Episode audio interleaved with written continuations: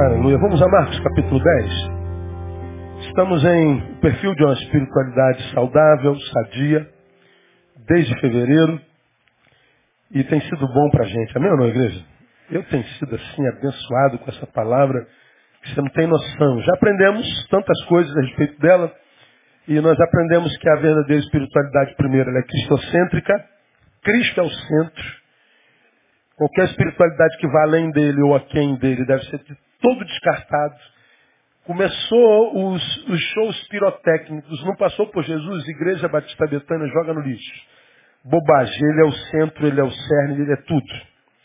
Segundo, aprendemos que a cruz é a espinha dorsal da verdadeira espiritualidade.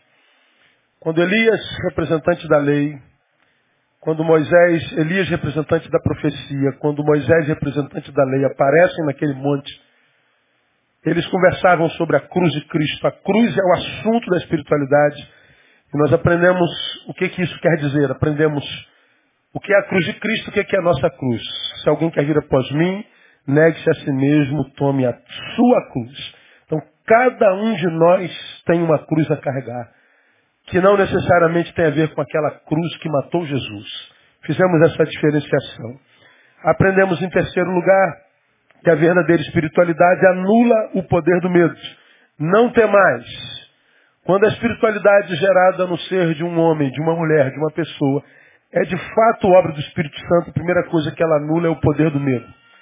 E anula o poder do medo em algumas vertentes. Primeiro, o medo do divino, nós aprendemos isso. Aprendemos quando analisamos que a espiritualidade anula o medo divino, algumas realidades práticas desse medo que é a desconfiguração dos projetos originais, a impossibilitação da alegria, a auto-incredulidade, a deturpação da visão exata de Deus e a inércia. Então aprendemos que a verdadeira espiritualidade anula o medo do divino, em todas as vertentes. E aprendemos também que a verdadeira espiritualidade anula o medo do outro. O medo do outro. E nós tiramos isso de Mateus capítulo 10, verso 17, aprendemos na quarta-feira passada, quando Jesus designa, envia os doze para a missão que, que, que eles dariam início e que chegaria até nós, Jesus lhes dá um conselho no versículo 17. Acautelai-vos dos homens. Como quem diz, tomem cuidado com os homens. Cuidado com aqueles a quem vocês são comissionados, aqueles a quem vocês vão ministrar. Acautelai-vos. Por que, que Jesus diz que a gente tem que ter cuidado com os homens? Por causa do mal que Jesus sabia eles podem fazer a nós. Jesus nos ensinou isso, nós falamos sobre isso profundamente na quarta-feira passada. Por que, que nós devemos ter cuidado com os homens? Aprendemos quarta-feira passada. Porque eles podem desconfigurar o nosso propósito de vida. E como que eles fazem isso? Através da inveja, nós falamos isso na quarta-feira passada, e através de dores multiformes. Nós vimos aí no versículo 17. Porque eles vos entregarão aos sinédrios e vos açoitarão nas suas sinagogas. Os discípulos seriam entregues aos sinédrios porque, porque faziam mal, porque é, é pregaram alguma coisa ruim, eles cometeram algum crime. Não, nada. Eles só seriam entregues ao sinédrio por causa da graça de Deus, da vida que exalava deles, gente que se encontrou no caminho, gente que tinha uma missão, gente que se encontrou, sabe por que nasceu, gente de cujo interior rios de água viva fluem. E gente assim gera muita inveja. E por causa da inveja, alguns deles seriam entregues ao sinédrio, sofreriam. Segundo, é, eles seriam poderiam ser desconfigurados no propósito de vida por causa das dores multiformes que apareceriam no caminho. Açoitarão nas suas sinagogas. Os açoites seriam no lugar do descanso, ou seja, na minha, na nossa sinagoga. O, o açoite seria em casa. No lugar da cura, a enfermidade. No lugar da paz, o desassossego. De onde isso viria? Da nossa sinagoga da, da, dos irmãos, dos íntimos. As dores viriam dos que seriam o, o lugar do nosso descanso. E como é que essas dores multiformes apareceriam? Primeiro, através da mentira. Né? E falamos o poder da mentira em nós. Se as dores são multiformes, vamos aprender hoje de que outra forma as dores viriam. Bom, viria através não só de mentiras, mas através de injustiças. Você que tem anotado aí, anota. Injustiças. Diz lá, vos açoitarão. Por que, que os discípulos não só foram presos? Porque é parar os caras de onde a vida emana, tem inveja, prende os caras. Não, mas não bastava prender. Tem que açoitar. Eu não quero só parar o propósito de Deus para a sua vida. Eu quero que você não viva o propósito de Deus para você, mas eu quero que você sofra. Como quem diz, a minha alegria não está em achar o propósito da minha vida. Minha alegria é em ver o teu sofrimento. Minha vida é, se realiza em produzir injustiça com você. Bom, injustiça é a marca dessa geração. Irmãos, é, é injustiça atrás de injustiça. Como que o outro pode fazer mal a gente? Produzindo injustiça na gente. Açoites de toda sorte. Açoites que, que, que não nos é devido. Açoites de, de, toda, de toda forma, de toda origem, de toda largura, de toda profundidade, de toda qualidade. Injustiça, injustiça, injustiça, injustiça, injustiça. Como que essa injustiça pode chegar até nós através do outro? Vamos ver três formas, talvez duas. Injustiça através de um bem não reconhecido. Logo, mal interpretado. Vou, vou explicar. Eu faço bem a alguém e esse alguém não reconhece o bem que eu lhe fiz. Antes, pelo contrário. Porque ele não entendeu o bem que eu fiz, ele mal interpreta, julga ser o mal e ele me retribui o mal. Eu fiz o bem, foi mal interpretado, e eu recebo em troca o mal, injustiça. Uma pergunta assim que eu jogo lá. Acontece isso hoje? A gente faz o bem a alguém e a pessoa dá uma facada na gente. Acontece isso hoje. Você, você tirou da lama, como aquele, aquele, aquele mestre, né?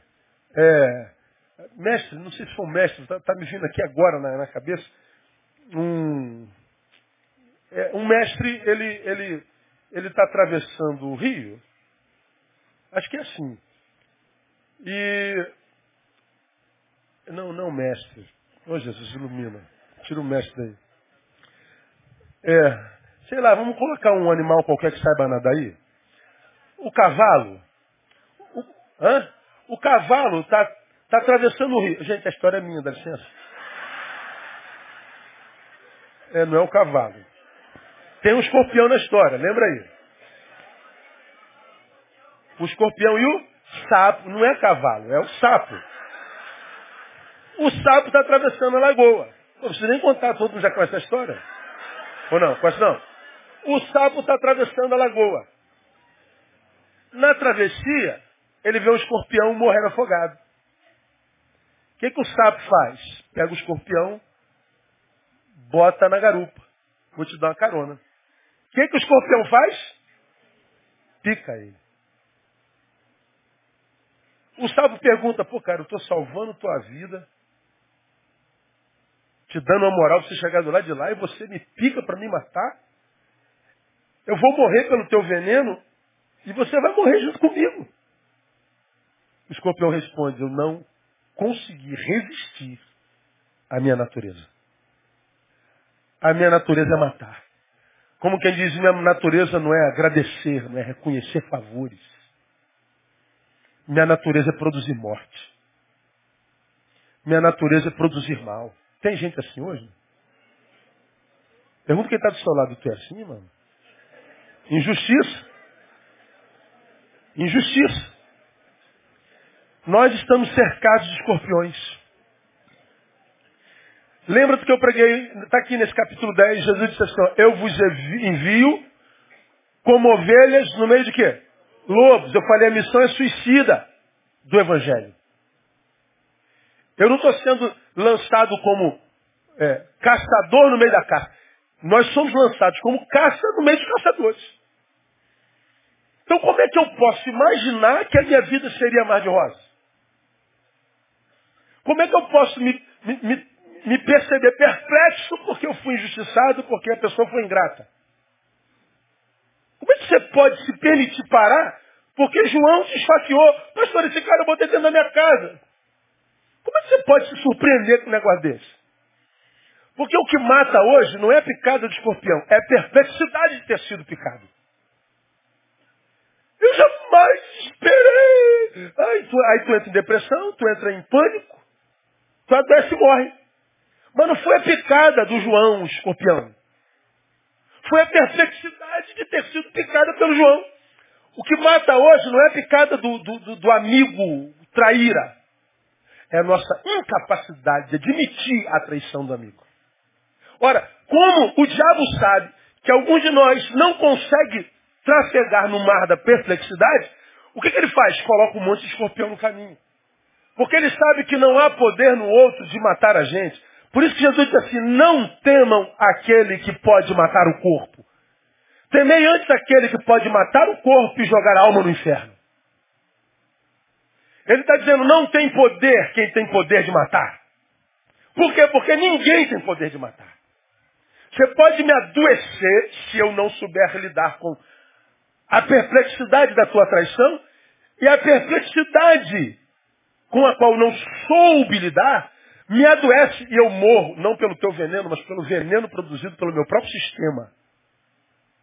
Você já me viu pregar aqui, quando eu falei quando o mal nos habita, e eu botei aquela, aquela experiência Milgram,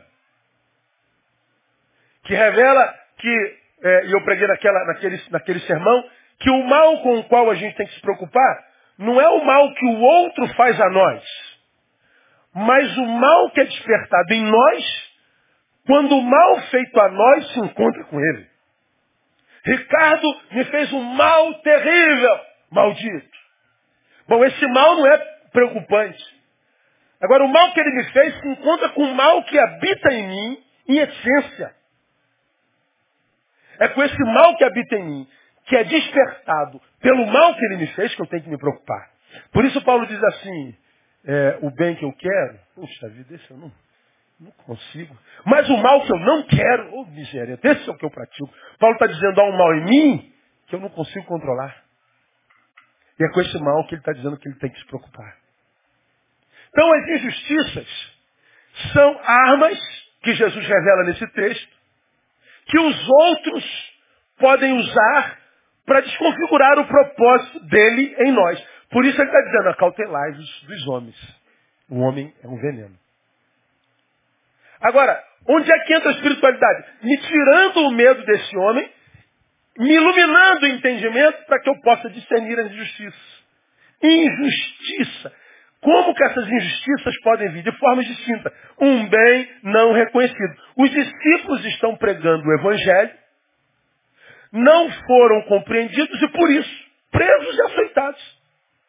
Esse pessoal está pregando heresia. Não, cara, isso é boas novas de grande alegria. Você é que não está entendendo. Não, isso é uma praga contra Roma. Não, não é, cara. Se Roma entendesse, seria a glória de Roma. Eu faço um bem, ele não é entendido e o cara me açoita. O cara me prende. Uma curiosidade, a sinagoga, entregue na sinagoga e açoitado. Naquela época tinha autoridade para infligir castigo nos judeus. Havia autoridade nela para isso. Para o castigo em detrimento de algumas infrações, de alguns crimes cometidos pelos judeus. Lá haviam três, três instâncias de justiça, só para gente, a gente entender. Haviam três tipos de tribunais. O mais conhecido é o Sinédrio. Sinédrio era composto por 71 componentes, que era conhecido como Supremo Tribunal. Foi o tribunal que condenou Jesus. Esse era o, é, é, era o tribunal do Barbosa, entendeu? Estava lá, o Supremo Tribunal. Mas havia um outro, que era ah, um tribunal chamado Conselho dos Sete, que era um conselho que era, era, era composto por sete pessoas. quando era para julgar um grupo que, que de, de, de, mais de 120 judeus. E tinha um, um, terceiro, que na verdade era o primeiro conselho, conselho dos três, que era composto por três pessoas eleitas pelas próprias sinagogas, menos de 120 judeus, gente importante entre elas, para julgar os crimes cometidos por esses judeus. E esses conselhos, seja dos três, dos sete ou sinédrio, tinham o poder de açoitar, tinham o poder de aprisionar, tinha como sinédrio o poder de matar. Julgavam casos como roubo, julgavam casos como crimes civis, pecados morais, infrações das leis religiosas. Julgavam recusa de alguém de entregar dízimo. Já pensou as pessoas, mano? Tá maluco, mano. Chibatada em quantos aqui hoje, hein? As sinagogas tinham esse poder de açoitar. No caso de Jesus, que crime Jesus cometeu? No caso dos apóstolos que foram mortos, alguns decapitados, crucificados de cabeça para baixo, que crime de fato cometeram? Os discípulos que foram enviados por Jesus, Jesus está dizendo que vocês vão ser presos e vão ser açoitados. Por quê? Por causa do bem não reconhecido, portanto, mal interpretado. Agora, hoje, como é que isso acontece na prática? Eu vou dar alguns exemplos práticos. Eu gosto do, do, do cotidiano porque é no cotidiano que a gente vive. Você se converte. Foram iluminados os olhos do seu entendimento. O novo homem é gerado em você. Você estava preso nos seus delitos e pecados. Alguns, muitos pecados. Vícios. Todo tipo de, de, de distúrbios você vivia um bicho. Todos tentaram te recuperar de toda forma e ninguém conseguiu. Você se converte e vira evangélico. Tu volta para casa e fala assim, me converti, amor. O marido fica maluco. A mulher fica doida. Os pais ficam revoltados. Porque eu, eu, o meu filho era maconheiro, meu filho era cracudo, meu filho era bandido, mas se converteu. Ao invés de te abraçar e falar assim, que bom, alguns não entendem o bem que foi feito a você e ele se torna o teu inimigo número um. Acontece isso hoje ou não? Por quê? Por causa do preconceito. Bom, no nosso caso, irmão, me permitam a meia culpa. Quem tem preconceito com o evangelho tem razão para ter. A vida da maioria de nós é muito medíocre. Nossa cabecinha é muito pequenininha para entender os, os tempos, o que acontece. Por exemplo, eu não vou falar, eu não, eu não vou perder tempo. Eu tenho, eu tenho ó, literalmente, uns 100, 150 e-mails, fora os, os, os, todos os meios de comunicação, para eu falar alguma coisa sobre a entrevista de Caio Fábio. Pelo amor de Deus, fala alguma coisa sobre a entrevista de Caio Fábio. Então, gostou da entrevista? Absorve. Não gostou? Muda de canal. O que é bom retém, o que não presta joga fora. E vai namorar tua mulher, irmão. Vai jantar com ela, vai passear com teu cachorro. Mas não, eu estou vendo as pessoas se matando. A entrevista já passou, os crentes estão se matando, digladiando.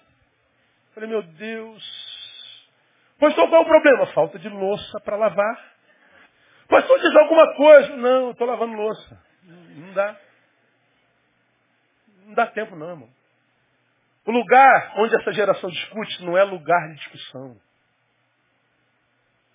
Porque vai a letra, mas não vai meus sentimentos. Você não consegue olhar dentro dos meus olhos. E vocês estão perdendo amizades porque discutem na rede.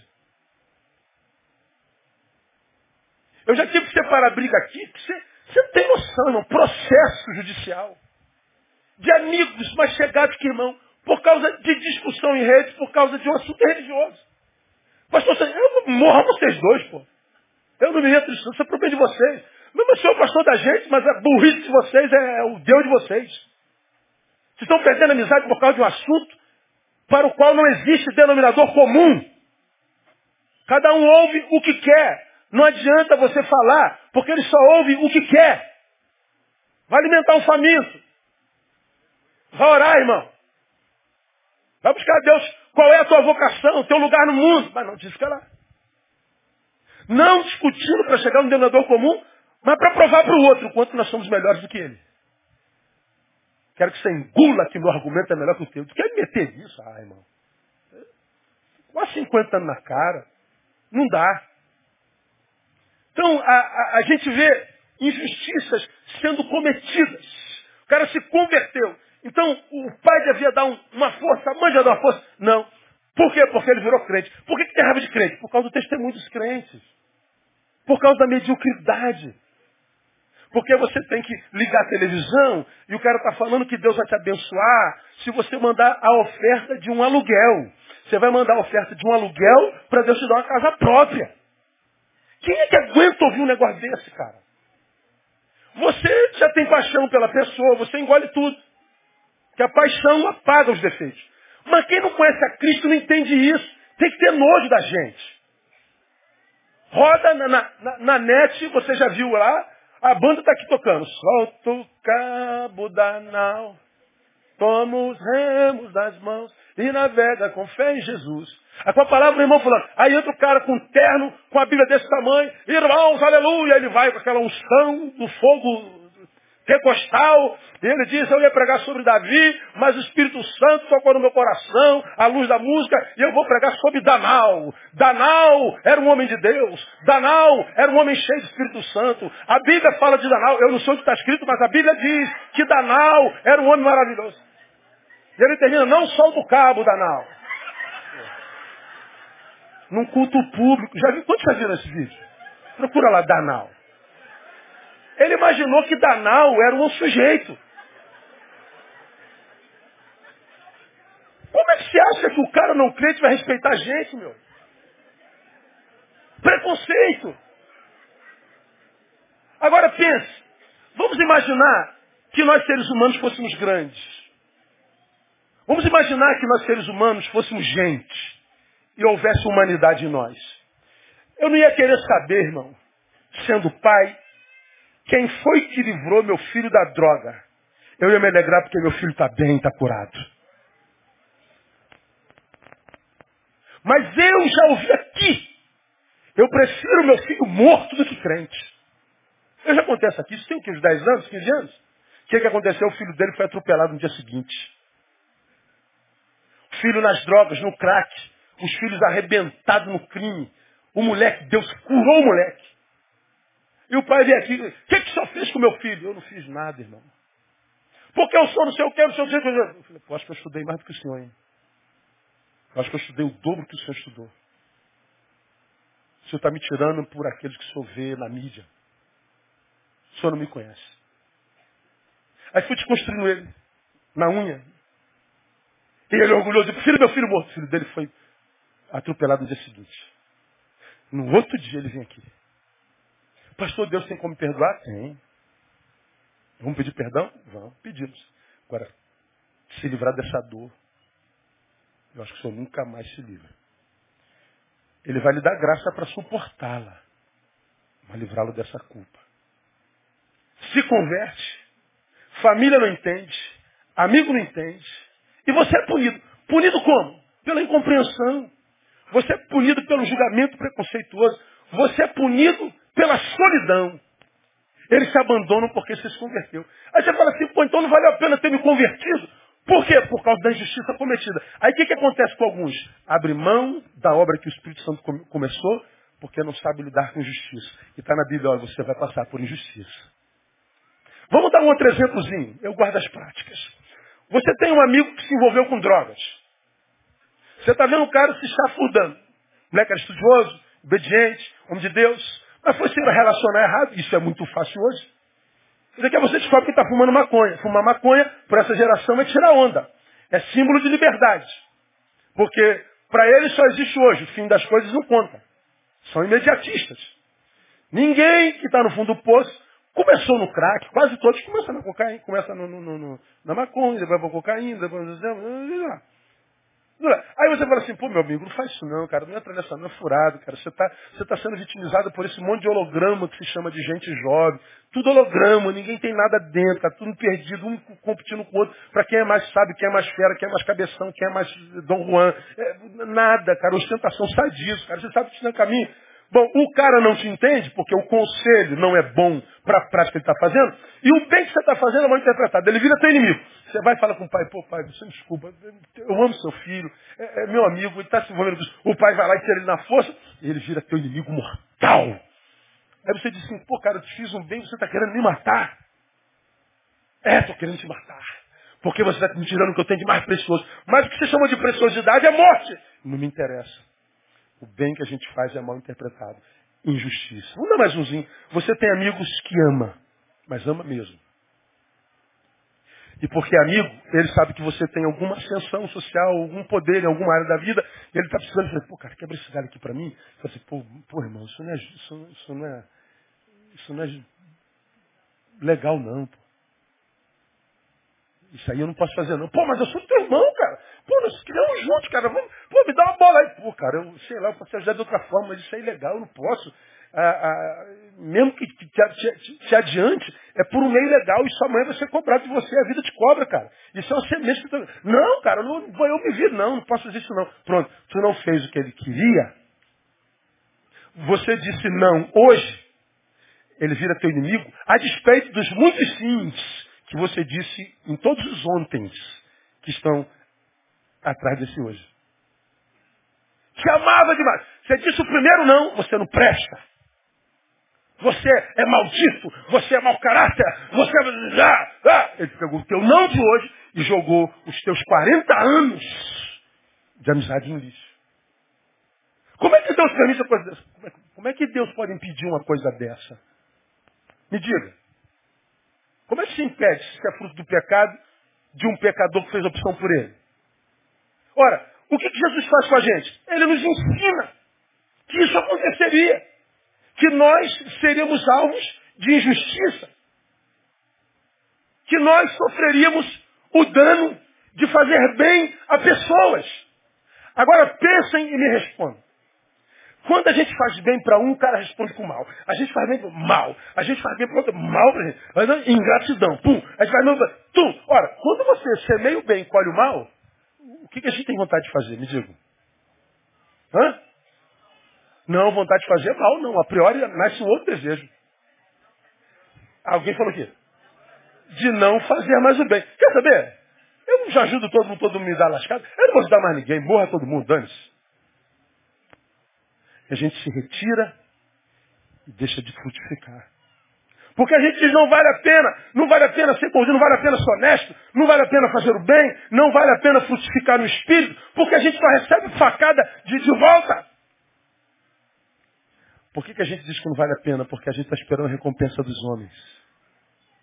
E o que Jesus está dizendo aqui, nem sempre elas virão. Está aqui. Desde que a Bíblia é Bíblia.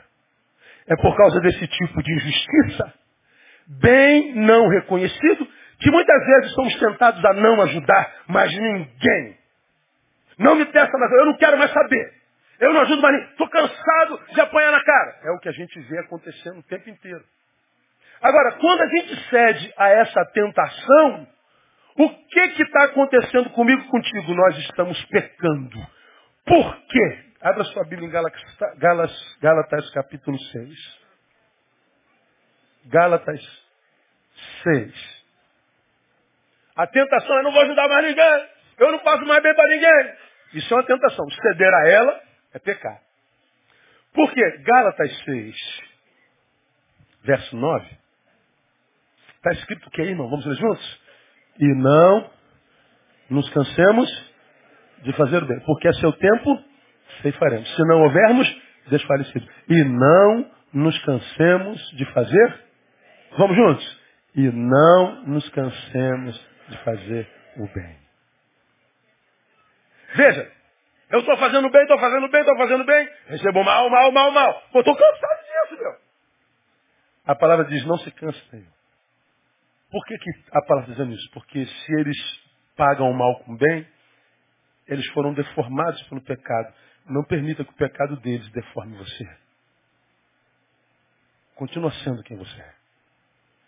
Se eles não merecem o teu bem, faça por amor ao Deus que te abençoou. Não mude a tua essência por causa da deformação deles.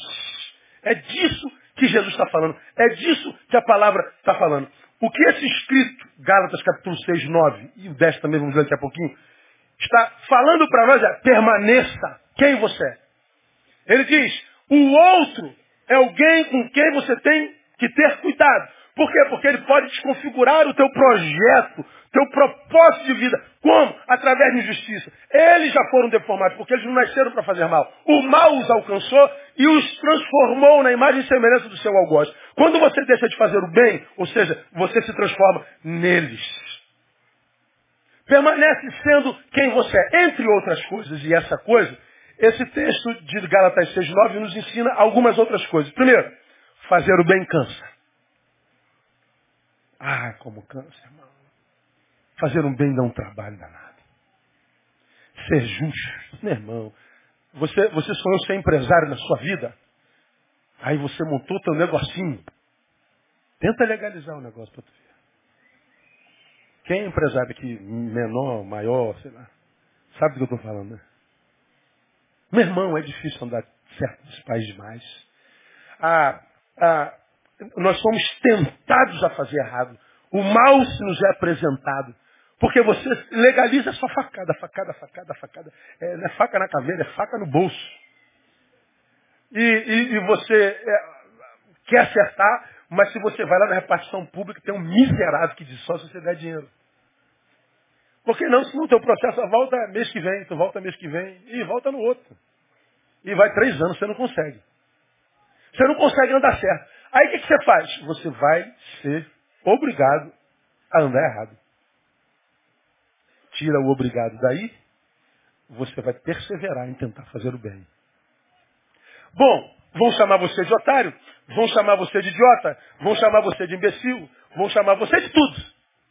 Mas há alguém lá em cima que está olhando a tua perseverança. E quando você menos espera, ele abre a porta e a coisa acontece porque ele é fiel. Agora, é difícil para alguns crentes entender isso porque nós queremos tudo assim, ó, papo de rupt. Abracadabra. Fé raspadinhas. Ih, ganhei. A igreja se alimenta da ansiedade de vocês. A igreja evangélica faz campanha para o teu milagre acontecer. Aí eu, o apóstolo Neil, fui para Israel com teu pedido de oração. Claro que você tem que dar um ofertão, né? Vou passar a semana no alto da montanha consagrando para o teu milagre acontecer. Você anda todo errado.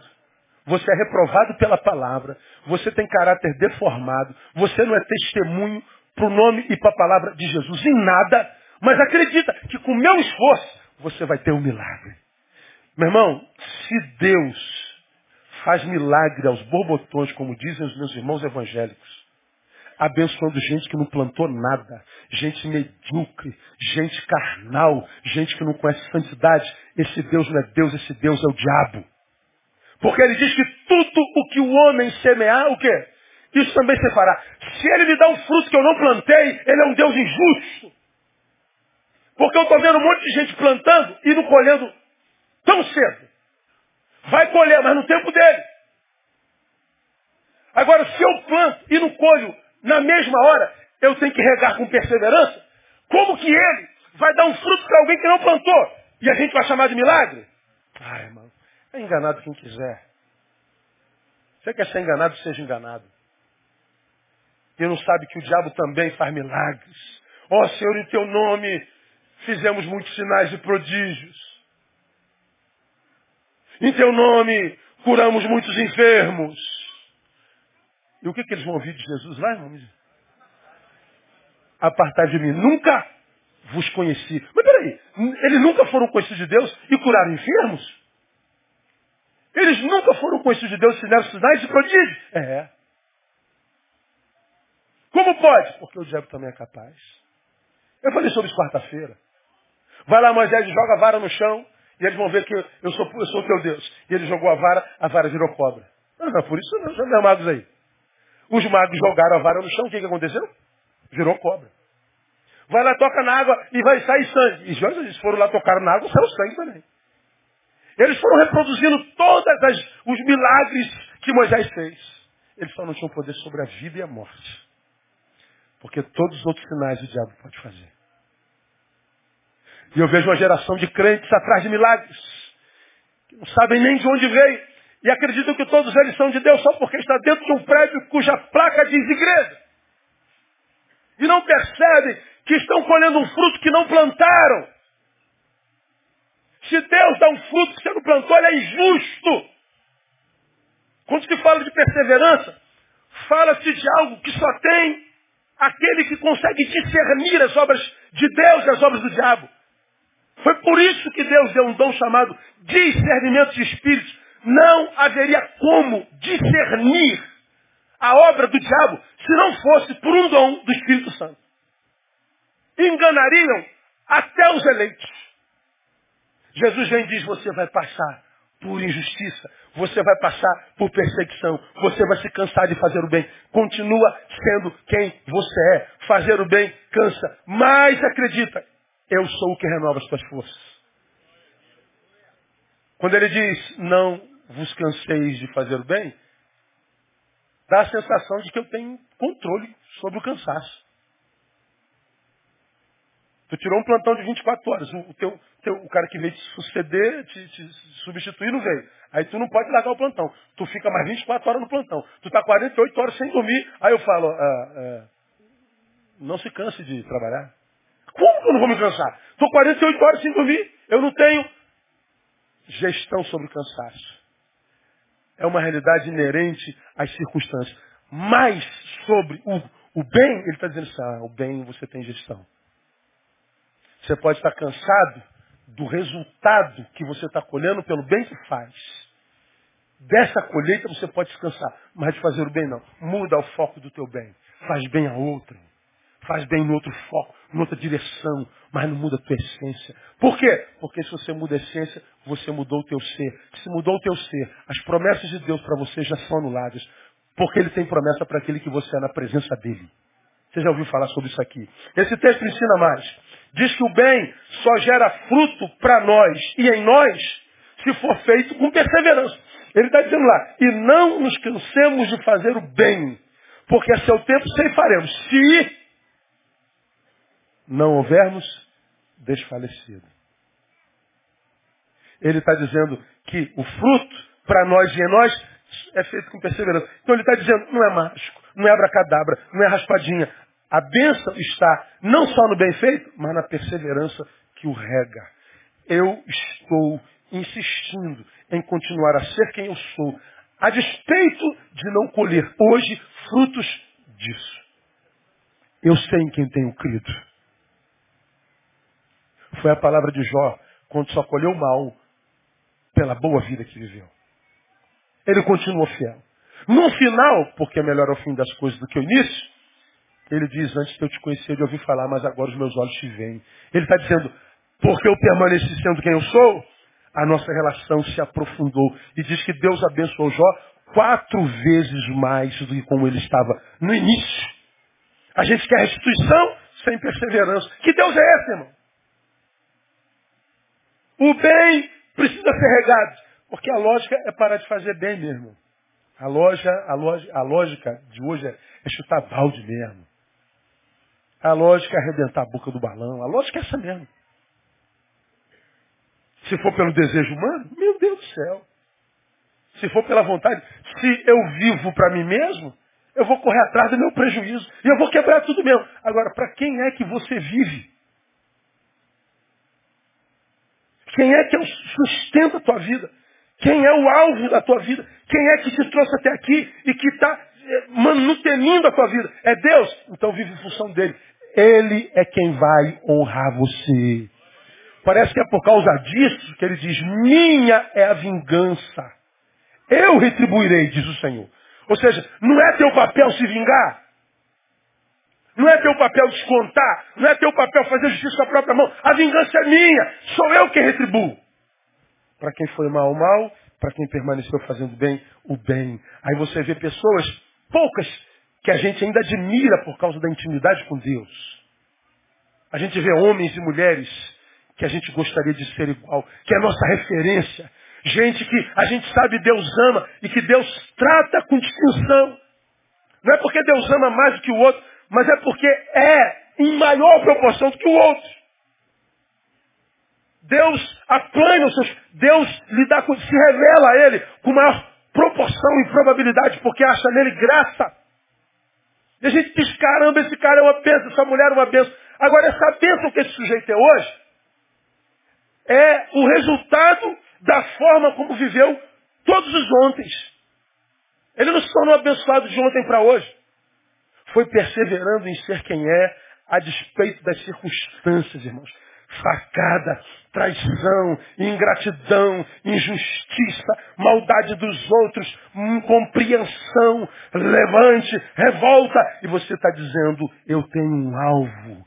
Eu sei em quem tenho crido. E uma coisa faço é deixando as coisas para trás ficam e eu prossigo para o alvo. Eu tenho um alvo. Pois é, se o teu alvo é Jesus, irmão, vão bater nas tuas costas. Não chega uma hora que eles cansam de bater. Você está sujeito a Deus resistindo ao diabo. Ele foge de nós. Agora a gente quer a bênção daquela pessoa que a gente admira da noite para o dia. Como é que a gente fica assim, pastor? Como é, que é trabalho, todo dia. Só por hoje você tem que ser santo. Só por hoje. E você vai ver que você vai superando as suas dificuldades. Terceiro, a gente aprende nesse texto, pode ser feito, o bem pode ser feito, sem que vejamos recompensa em fazê-lo. Por quê? Porque nós não perseveramos. Quarto, quem cansa e para, pode não ter outra oportunidade para recomeçar. Foi o que eu falei no iníciozinho do meu, do nosso culto, na gotinha de sabedoria. Oportunidade, as grandes principalmente, geralmente aparecem uma vez só na vida. Você se cansou de fazer o bem. Aí você olha para trás, cansou de fazer o bem, e você, sei lá, começou a fazer o mal, alguma coisa parecida. Ou não, só deixou de fazer o bem. Bom, tua vida foi se configurando. Porque o bem que você fazia, sem que você tivesse consciência disso, eram sementinhas que você jogou na terra, mas que você colheria lá na frente. Mas você foi fazendo bem, e uma facada aqui, um tiro na orelha. Uma calúnia ali, um isolamento aqui, uma oportunidadezinha de ascensão roubada de você. Você está fazendo bem. Você quer colher no mesmo dia. Cansou de fazer o bem, vou deixar de ser bobo. Isso, deixa. E o que é bobo? Fazer o bem. Pense. Na mentalidade de quem? Ou na visão de quem fazer o bem é bobeira? Será que é de Deus? Pense. Você acha que passa pela cabeça de Deus que fazer o bem, independente de a quem, é bobeira, idiotice? Nunca na cabeça de Deus. Estamos sendo influenciados pelo Deus do século. E a gente está sendo desconstruído. Ou seja, a gente está retendo sementes que gerariam frutos, dos quais nos alimentaríamos quando estivéssemos passando lá na frente no vale da sombra da morte. Deus, tu me abandonaste. Não, filho. Para esse vale que você está passando hoje, era aquela semente, lembra? Do dia 15 de março de 1999. Lembra aquela oportunidade que você teve de abençoar alguém em 12 de fevereiro de 2006? Que você disse, eu não vou ser bobo, eu não vou ser otário, eu não vou ser idiota. Pois é, aquela idiotice que você se recusou a fazer, abençoar alguém, era sementinha que ia gerar uma árvore que ia produzir um fruto para hoje, dia 2 de julho de 2014. Por que, você está passando fome em 2 de julho de 2014? Porque deixou de plantar lá atrás. Ninguém está na M à toa. E por que, você parou de fazer o bem? Porque o João te criticou, a Maria te criticou, todo mundo chamou de otário, todo mundo chamou de bolo, todo mundo... Você preocupado em estar bem aos olhos dos que já estão deformados, se deforma diante de Deus. Deixa de ser quem é. Aí você vê gente passando pelos mesmos problemas que você, vivendo no mesmo tempo, passando pela mesma crise, no mesmo lugar, na mesma geografia, passando pelas mesmas neuras e noias. Mas ele está bem. Ele está de pé, fazendo culto e você diz, eu não entendo como é que você pode estar bem. É que eu tenho fruto. Meu caminho está cheio de frutos. Como que teu está cheio? Lá atrás eu não perdi a oportunidade de fazer a bem. Está na Bíblia, desde que a Bíblia é Bíblia, irmão. Se fazer o bem é ser otário, sejamos otário para a glória de Deus. Se fazer o bem é ser bobo, seja um bobão, mano. Se não se transformar nisso que essa sociedade está se transformando, é ser careta, pelo amor de Deus, seja cara de pedra. Ah, mas eu vou perder meus amigos. Isso não é perda, isso é livramento. Se alguém te critica por perdoar, se alguém te critica por fazer bem, se alguém te critica por andar certo, se alguém te critica porque, porque fez bem, meu amigo, se você tem medo de perder isso, você o merece. Agora não reclama quando amanhã chegar e tiver no deserto. Está aqui na Bíblia. Desde sempre. Desde sempre. Outra coisa que a gente aprende. Parar de fazer o bem é ser alcançado pela inércia. Além de se tornar aliado do mal. Bom, eu tô, eu tô regando é, a minha terra. Estou regando minha vida. Ah, cansei. A inércia me pegou. Eu sou um homem bom, que é possível, eu não esteja fazendo mal. Mas eu sou um bem infrutífero. Eu sou um homem bom que não frutifica. O que é um homem bom que não frutifica? É inútil. É uma figueira sem fruto. E o que, Jesus faz com a figueira sem fruto? O que, é um sal que não salga? O que Jesus diz sobre o sal insípido? Ele serve para quê? Ser lançado e pisado por quem? Por diabo? Não, pisado por quem? Pelos homens. Ele não está falando de destino eterno, ele está falando de vida. Você é um homem bom que não frutifica. Fica tranquilo, tem Jesus no coração, vai para o céu. Morra, irmão. Mas enquanto não morre, também não vive. Vai ser isso aí, ó. Essa existência sem vida, sem sentido, agonizante e agoniante porque nos cobriu a razão para a própria existência. Agora, meu irmão, que te chamem de tolo, de, de, de bobo, de, de, mané, de mais burro do que ele, de mais idiota do que ele, de crente, de Continua semendo com a sementinha? Ô, irmão, desculpa aí se eu te ofendo pela minha sementinha. Não foi por mal, não. Desculpa aí. Otário, mané, idiota. Os anos passam. Dá uma olhadinha para trás. Veja onde é que ele vai estar. Você está semeando? Que vergonha que você está passando. Quanta vergonha. Chegou no lugar da tua vergonha? Não ouvi? Dupla honra. Quem está entendendo o que eu estou falando? Eu estou entendendo, pastor? É disso que a Bíblia está falando. Agora, eu vejo pessoas sendo desconstruídas o tempo todo. O tempo todo. O tempo todo. O tempo todo. É angústias, o, a autossabotagem, a falta de amor por si mesmo, se relacionando com gente que rouba um pedaço dele todo dia. O Espírito Santo vem pela palavra coloca um tijolo. A amizade dele de amanhã tira dois. Passa mais uns dois dias, o Espírito Santo vem, constrói um pedaço de parede com dez tijolos. Aí na outra semana, o amigo tira treze. Você dá um passo para frente, dois para trás. Dois para frente, Três para trás. Passam-se os anos, você volta, o cara está no mesmo lugar. E eu não estou falando de dinheiro, de prosperidade, de carro. Estou falando de vida, irmão. Vida. Sentido para acordar. Paz no meio do inferno. Alvo no meio do embaçamento da vida. É como quem é avião. Você está voando por cima das nuvens. O aeroporto é ali. Eu não estou vendo nada, não tem problema, o avião pousa sozinho. É assim que Deus faz com a gente. Meu filho, você não está vendo onde vai não? Você não está vendo onde está pisando não? Não, senhor, mas os meus olhos estão postos em ti, é pela fé. Então vai em frente, meu filho. Fé é isso mesmo. Primeiro a gente dá o passo, depois ele bota o chão. Eu não estou vendo a pista, Senhor. Meu filho, quem é que está segurando a tua mão, cara? Quem é que está no controle da tua vida? Quem é o piloto da tua vida, meu filho?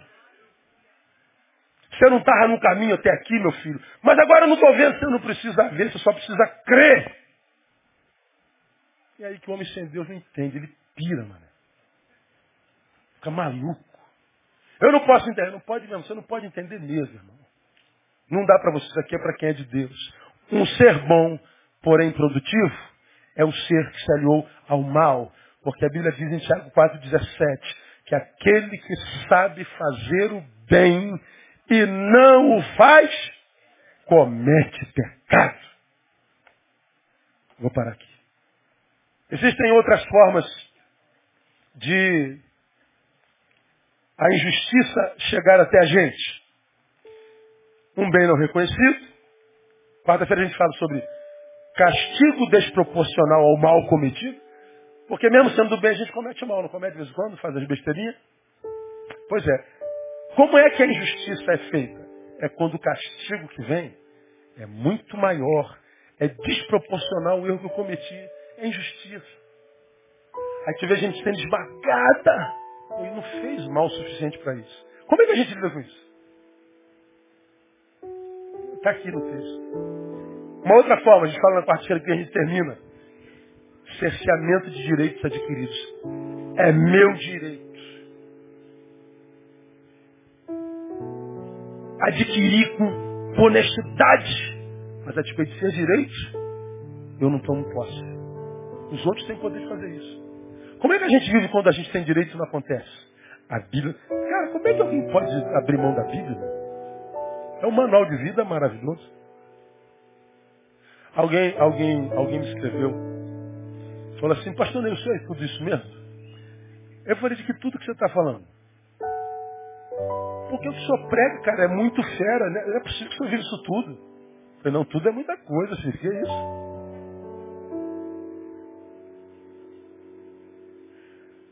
Eu respondi o seguinte, é, não se importe se eu vivo ou não, viva tu. Aquilo tudo que a palavra diz. Viva tu o que você acredita ser de Deus para a tua vida. Eu disse, eu, eu não vivo tudo isso. Mas tudo que eu posso eu vivo. E que Deus que discerne os corações, porque a gente só sabe, só pode julgar o, o que a gente vê no outro, né?